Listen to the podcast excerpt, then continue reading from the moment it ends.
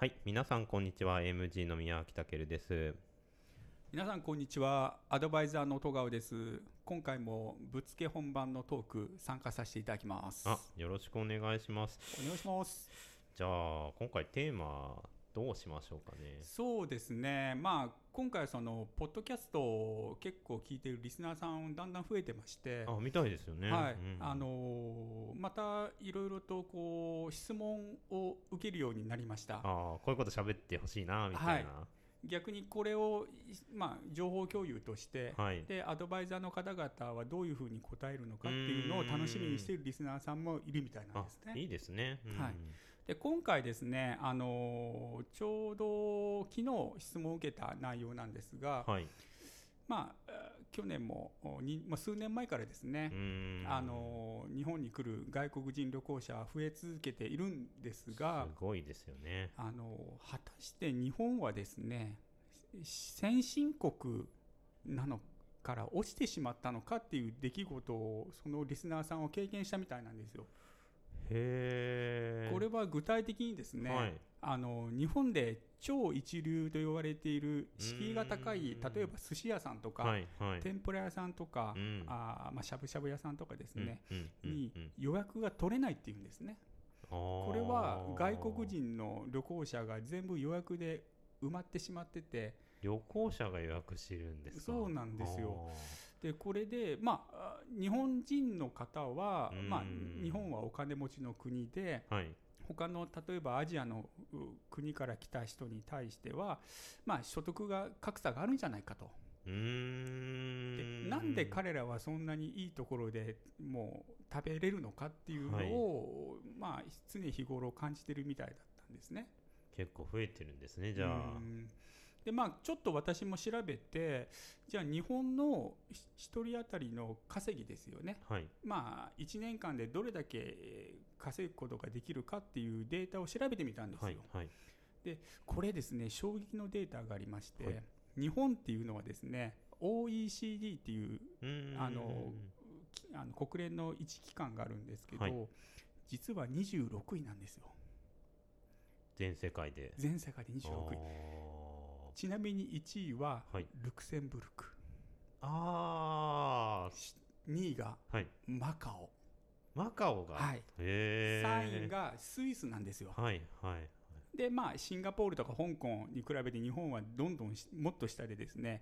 実はお隣の国韓国がはい。28位おなので、ほぼほぼ同レベルうのー稼ぎ力しか持ってないんですね実は。んなるほど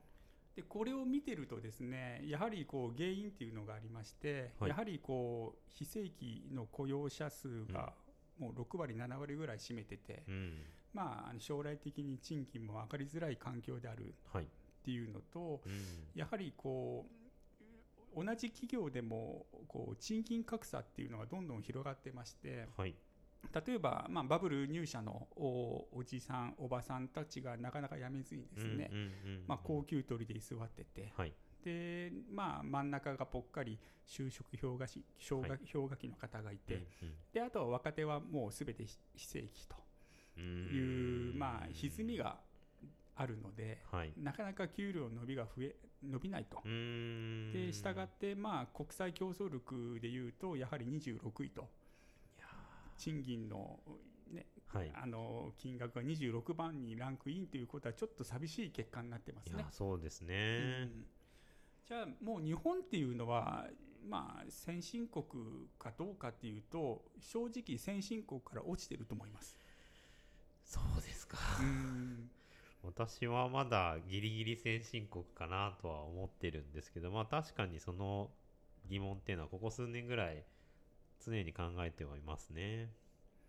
こうやはりこう国の力っていうのは労働力とかですね、まあ一人当たりの稼ぎの力がどれだけあるかに反映されますので、まあ、どうしてもあの労働力が減少していくかつ、まあ、賃金格差で、はいえー年間のお所得が低くなって、まあ、ほぼほぼ横ばいなんですけど、はいまあ、急激に上がりはしてないので、まあね、まあ、どうしてもその新興国と言われている国からどんどん抜かされていってるっていうのは現状であるので、まあ日本が先進国でお金持ちの国だっていうのはちょっとイメージとしてはあ崩さなきゃいけないかなとは思ってますね。そうですか。なるほど。まあ、なかなかその、まあ、賃金っていう意味だと多少上がってる部分はあるじゃないですか。なのでずっと住んでる分にはまあいっかみたいな感じですけどやっぱり諸外国の方が圧倒的なスピードで伸びてるっていうことですよね。そうですねやはりこう日本の国内にいるとなかなかそのスピード感っていうのが肌で感じづらいところもあるので、まあ、どうしても例えば80年代90年代の勢いをそのまま日本は持ってるんじゃないかと感じる方もいらっしゃるかもしれないですね。はいまあ、実際日本にいらっしゃるまあ外国人、まあ、労働者も含めてすごく増えていて、まあ、職がまあだんだんと移ってるっていうのは多分実感として感じてらっしゃる人って多いですよね。そうですねうん、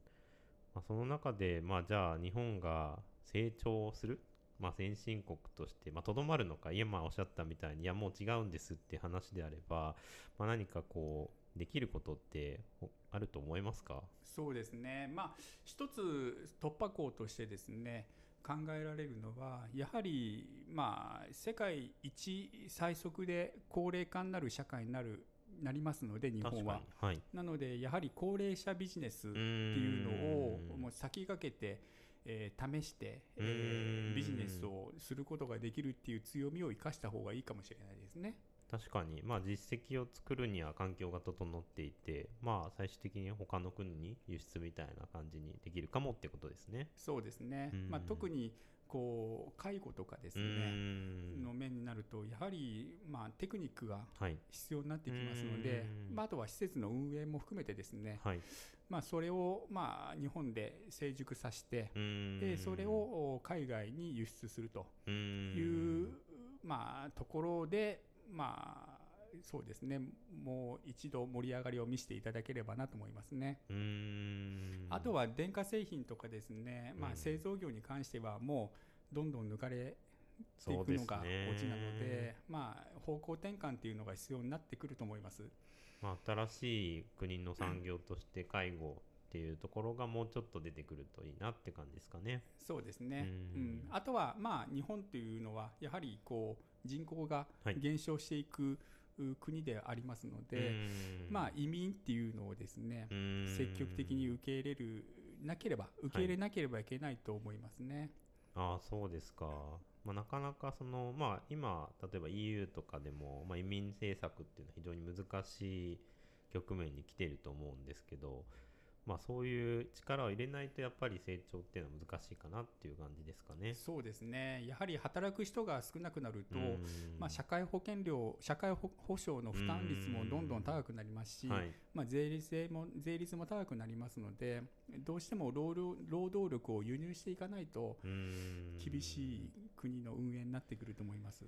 そうですね、まあ、私の世代特に言ってるのは、まあ、稼ぎはそうなんですけどどっちかっていうと出ていく方が増えているっていうのはすごく言ってますね、まあ、年金だったり、まあ、健康保険だったりとかが自然と上がってるので、まあ、実は所得水準落ちてるんじゃないかみたいなことはよく話しますね。そうですよね、うん、なのでそこのところをですね、まあ、日本は先進国アジアのアジア一の裕福な国だという概念を捨てていただいて、まあ、極論にはなるんですけどやはりこうもっと上を目指すようなそうですねそういう思いを持ち続けた方がいいかと思います。確かに香港にいて、まあ、日本ってどんなイメージですかって聞いてみるとまだやっぱり、まあ、いい国というふうに思ってもらってるみたいなので、まあ、そこをうまく使ってまた日本をこう成長させていければいいですね。そうですね、まあ、幸い日本という国はすごくいいイメージを持たれてますので皆さん、まあ、そこもやはりこううまく利用しながらですね あの安全で清潔な食べ物が美味しい国ということであの観光立国としてですね、はいあの成長していけたらなと思ってます。そうですね。盛り上げていきたいですね。はい、はい、じゃあ今日はこんなところでよろしいですか？はい。ありがとうございました。はい。ありがとうございます。失礼いたします。失礼します